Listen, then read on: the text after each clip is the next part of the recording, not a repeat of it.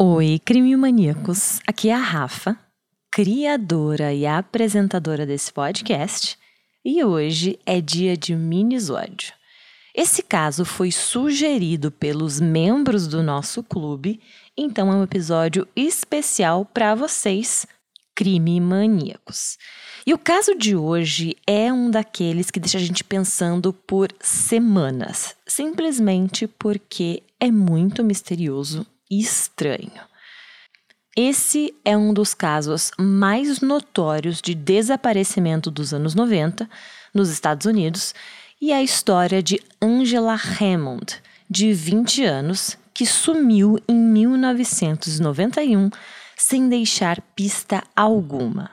A Angela era jovem, estava no começo de sua vida, tinha tudo no lugar: emprego, faculdade, amigos, um namorado e também um bebê a caminho. Mas tudo isso foi ceifado e cortado pela metade sem que ela pudesse desfrutar os seus anos gloriosos. Então venham comigo e conheçam a história de Angela Hammond.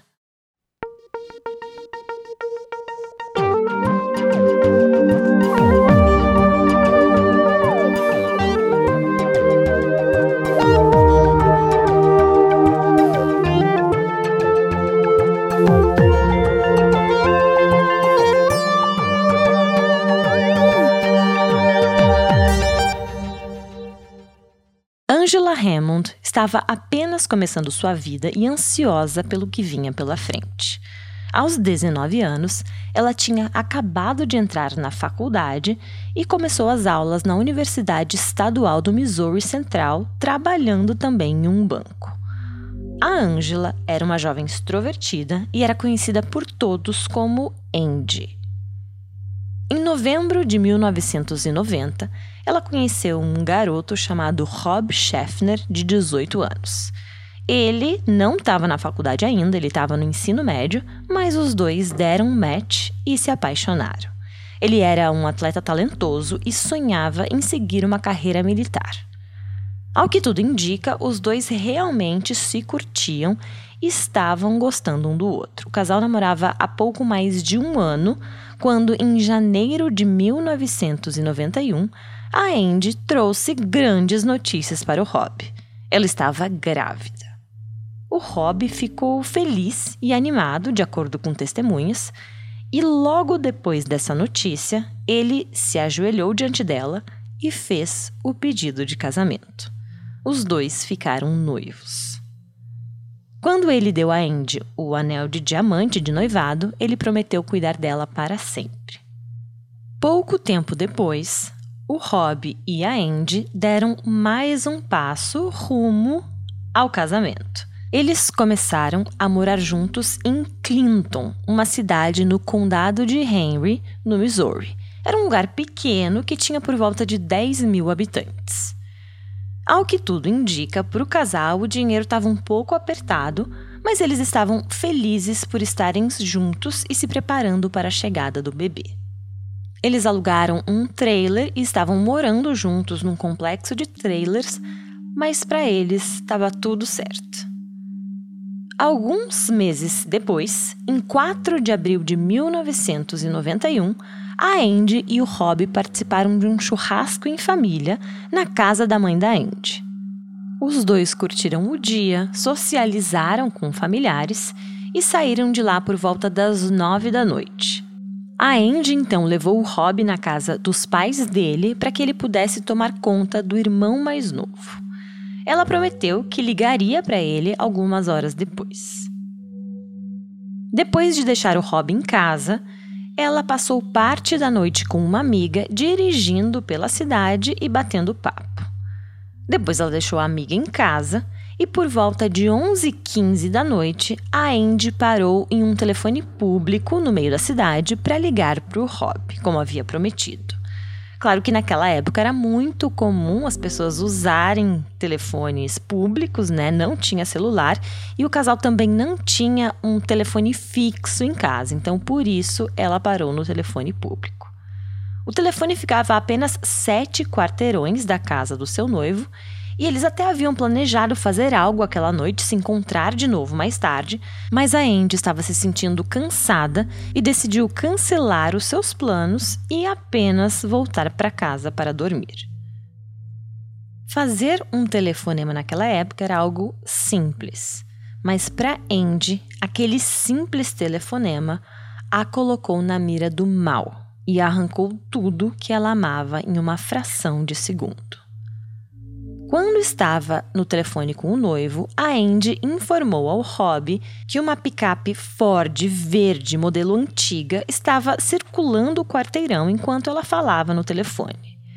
O carro mais tarde seria descrito como tendo um mural de um peixe pulando para fora da água na janela traseira, como se fosse um adesivo. Ela não estava nervosa nem nada com a presença do carro no começo. Ela apenas comentou com o Rob como achou meio estranho que aquele carro estivesse circulando por ali. A Andy, grávida, também não ficou preocupada quando o tal carro parou ao lado da cabine telefônica. O Rob comentou mais tarde que a Andy disse que o homem usou o telefone ao lado dela, voltou para sua caminhonete e olhou para alguma coisa com uma lanterna dentro do carro. Ela descreveu até a lanterna para ele pelo telefone. E aí Rob disse, aspas, pedi que ela perguntasse se ele precisava usar o telefone. Talvez o outro estivesse quebrado. E ele disse não, ele tentaria novamente em um minuto. Depois conversamos sobre outras coisas, não estávamos muito preocupados. E foi quando eu a ouvi gritar. A única coisa que me passou pela cabeça foi chegar lá o mais rápido possível e descobrir o que estava acontecendo. Fecha aspas. Então, a única coisa que o Rob pôde pensar naquele momento foi sair correndo e descobrir o que estava acontecendo. Ele então largou o telefone e saiu correndo de casa em direção à cabine telefônica. O Rob chegou a passar pela caminhonete verde e viu a Andy lutando com o um motorista. O seu coração disparou quando ele ouviu a Andy gritar o nome dele. Nesse momento, o Rob girou o próprio carro mais rápido que pôde, mas acabou tendo um acidente durante esse percurso. Sentado na escuridão, sem seu carro, com o rosto quente de medo e raiva, o Rob tentou forçar a caminhonete a se mover perseguir a mulher que amava, mas foi inútil. Olhando pelo espelho retrovisor, ele viu as luzes traseiras da caminhonete do sequestrador desaparecendo na distância. Naquela noite, tudo mudou na pacata cidade de Clinton. As pessoas não deixavam mais as portas destrancadas e as janelas abertas. As crianças pararam de brincar nas ruas sem que seus pais soubessem e em uma cidade onde nada de interessante acontecia, naquele momento o terror era extremo. Nas décadas seguintes, o Rob se culparia pelo sequestro da Andy.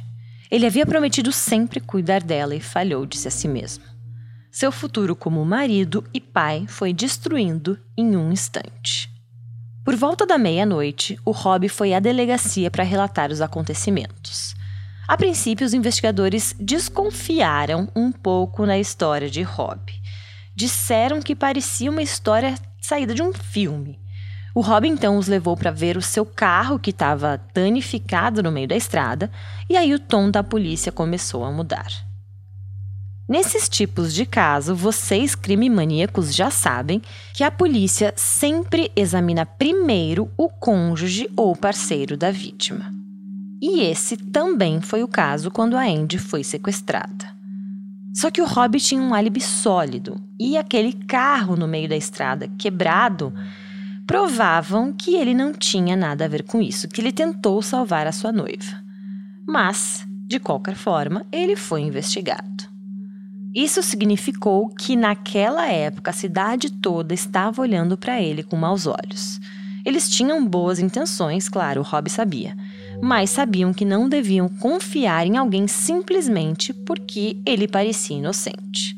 Afinal, um bom psicopata pode interpretar um mocinho como inocente, mas o caso de Rob era diferente. Ele passou em dois testes de polígrafo com louvor. Um ex-namorado da Andy, um garoto chamado Bill Barker, de 17 anos, também foi questionado pelo FBI, mas os policiais não divulgaram o resultado dos testes de polígrafo dele. Mas levou apenas uma semana para os investigadores descartarem o Rob como suspeito, e a família da Andy nunca, na verdade, acreditou por um momento que ele estivesse de alguma forma envolvido. Pouco depois que a notícia do sequestro da Andy começou a se espalhar pela cidade, duas testemunhas se apresentaram afirmando terem visto uma caminhonete e um indivíduo suspeito perto dos telefones públicos entre 11h30 e 11h45 da noite. Alguns até especulam que o sequestro da Andy estaria relacionado ao sequestro de duas outras jovens que desapareceram em um raio de menos de 160 quilômetros nos primeiros meses de 1991. As duas moças se chamam Trudy Darby e Cheryl Kenny. Em 19 de janeiro de 1991, o dia em que Trudy Darby desapareceu foi um dia como qualquer outro. E como Andy, a Trudy estava sozinha quando tudo aconteceu. A mulher de 42 anos estava trabalhando na loja de conveniência K&D em Max Creek, no Missouri, quando notou um homem suspeito parado na frente da loja em que ela trabalhava por volta de 10 da noite. Isso tudo enquanto ela estava se preparando para fechar a loja. Algo sobre aquele homem era assustador.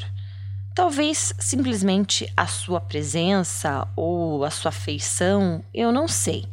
Mas ela ficou tão assustada que ligou para o seu filho, o Waylon Darby, para pedir-lhe que viesse ajudá-la e acompanhá-la até em casa. Mas de repente, enquanto ela estava no telefone com o filho, a linha caiu. Enquanto o filho dela corria para a loja para verificar a sua mãe, se ela estava bem, enfim, a Trudy estava sendo sequestrada sob a mira de uma arma. Quando o filho chegou lá, ela já tinha ido embora. Em 21 de janeiro daquele ano, o corpo da Trudy foi encontrado em um rio a um metro e meio de profundidade.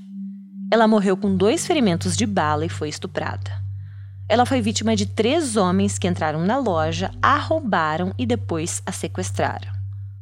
Trudy foi levada para um celeiro e depois foi espancada e estuprada repetidamente. Os agressores atiraram na cabeça da Trudy e começaram a dirigir em direção ao rio Little Nyangwa, onde os homens pretendiam jogar o seu corpo. Mas aí eles perceberam que ela ainda estava viva e aí eles atiraram em sua cabeça uma segunda vez antes de finalmente jogar os seus restos mortais no rio. Algumas semanas mais tarde, em 27 de fevereiro de 1991, Cheryl Kinney, de 30 anos e mãe de dois filhos, estava trabalhando no turno da noite na Quality Convenience Store na Business Highway em Nevada, no Missouri. A Cheryl estava programada para trabalhar até a meia-noite, mas devido ao lento fluxo de clientes da loja, ela decidiu fechar por volta das 10 da noite. Aí ela bateu seu ponto, programou o alarme para as 10 e 17 da noite e trancou as portas da loja de conveniência. Mas ela nunca chegou em casa. Quanto a Cheryl, inicialmente as autoridades pensaram que ela até poderia ter fugido, desaparecido por conta própria, porque a mãe dela tinha morrido recentemente e ela andava muito triste com isso. No entanto, ela carregava apenas 6 dólares quando desapareceu e seria muito incomum ela abandonar o marido, os dois filhos e o seu próprio pai que estava doente. Logo, as autoridades entenderam que algo havia acontecido com a Cheryl. Os investigadores encontraram o seu carro no estacionamento da loja de conveniência, mas não havia nenhum sinal dela. Na verdade, não havia nenhum único fragmento de evidência para apontar para o paradeiro da Cheryl. As únicas pistas que a polícia tinha para seguir eram o depoimento de duas testemunhas que ouviram uma mulher gritando na área da loja de conveniência na hora em que Cheryl desapareceu. O zelador da loja também fez um relato que ajudou os investigadores. Ele saiu alguns minutos antes da Cheryl fechar e setar o alarme, e aí ele afirmou que não havia carro de cliente no estacionamento quando ele saiu, mas tinha um cliente dentro da loja que ele não reconheceu. Os clientes que entravam não eram incomuns, pois havia vários hotéis a uma curta distância. O cliente não foi identificado até hoje e não está claro se ele teve algo a ver com o desaparecimento da Cheryl. A Cheryl nunca foi encontrada até hoje. Embora o sequestro da Andy tenha sido inicialmente ligado a esses dois sequestros, essa não foi a única teoria sobre o que aconteceu com ela. Como Rob Schaefer não era mais um suspeito, os investigadores começaram a tentar descobrir quem estava sequestrando mulheres em estacionamentos de lojas de conveniência. No caso da Andy, com base em depoimentos e testemunhas, a polícia estava à procura de um homem caucasiano de óculos, barba e bigode que vestia um macacão. Ele foi descrito como imundo. Um serial killer chegou a ser investigado em conexão com esses três casos, porque ele cometeu assassinatos na área onde as três mulheres desapareceram. No entanto, nenhuma ligação sólida, nenhuma evidência física foi encontrada entre esse serial killer e esses desaparecimentos. Em 1995, os meio-irmãos Jesse Rush e Marvin Cheney foram presos e acusados do assassinato da Trudy. Eles haviam comentado com várias pessoas que estavam envolvidos nesse crime. Ambos foram posteriormente condenados e sentenciados à prisão perpétua. A polícia suspeita também que eles estiveram envolvidos no caso da Cheryl e da Angela. Em uma carta a outro preso, um deles afirmou que ele e Cheney haviam enterrado dois outros corpos. No entanto, seus restos mortais nunca foram encontrados. Em 2000, ossos que se pensavam ser da Cheryl foram encontrados em um campo, mas mais tarde foi determinado que eram de um homem não identificado. Os casos da Cheryl e da Angela permanecem sem solução. Em 2006, uma nova teoria surgiu. O capitão da polícia de Clinton, Paul Abbott, que começou a trabalhar no caso da Andy em 2006, veio com uma nova teoria. Um bilhete de resgate enviado no dia em que a Andy foi sequestrada veio à tona. O bilhete foi enviado a um homem e dizia: Oi, nós sabemos quem você é. Pessoas como você merecem o que recebem. A gente sabe onde a sua linda filha está e ela vai te ver logo. Nós somos simpáticos à sua perda. Tchau. Acontece que esse homem que recebeu esse bilhete na época era um informante e tinha uma filha chamada Angela, que era bem parecida com a Angela Hammond.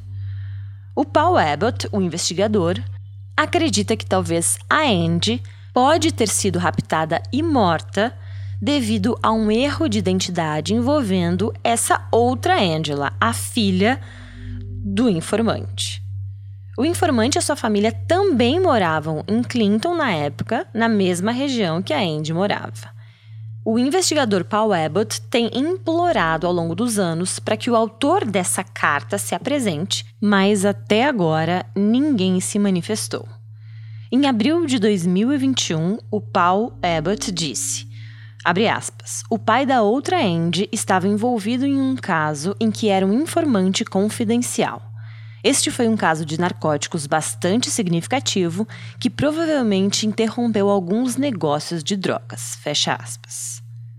A polícia de Clinton continua investigando todas as pistas, mas o caso de identidade trocada é o mais forte até agora.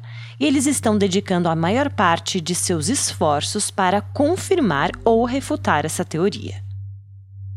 A família de Angela Hammond não quer nada além de trazer a sua filha para casa. A esperança reina, a menos até que um corpo seja encontrado. Mas eles sabem que Andy provavelmente está morta hoje em dia. É justo que eles possam enterrá-la para que tenham um lugar para visitar a jovem. Como acontece com a maioria dos crimes, tudo se resume à covardia.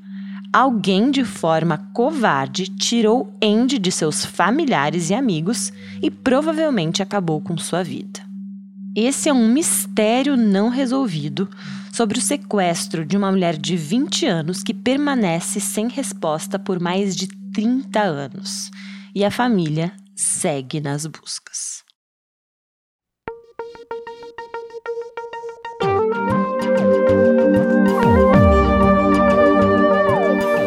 Alguns nomes e aspectos foram adaptados na minha interpretação desse caso.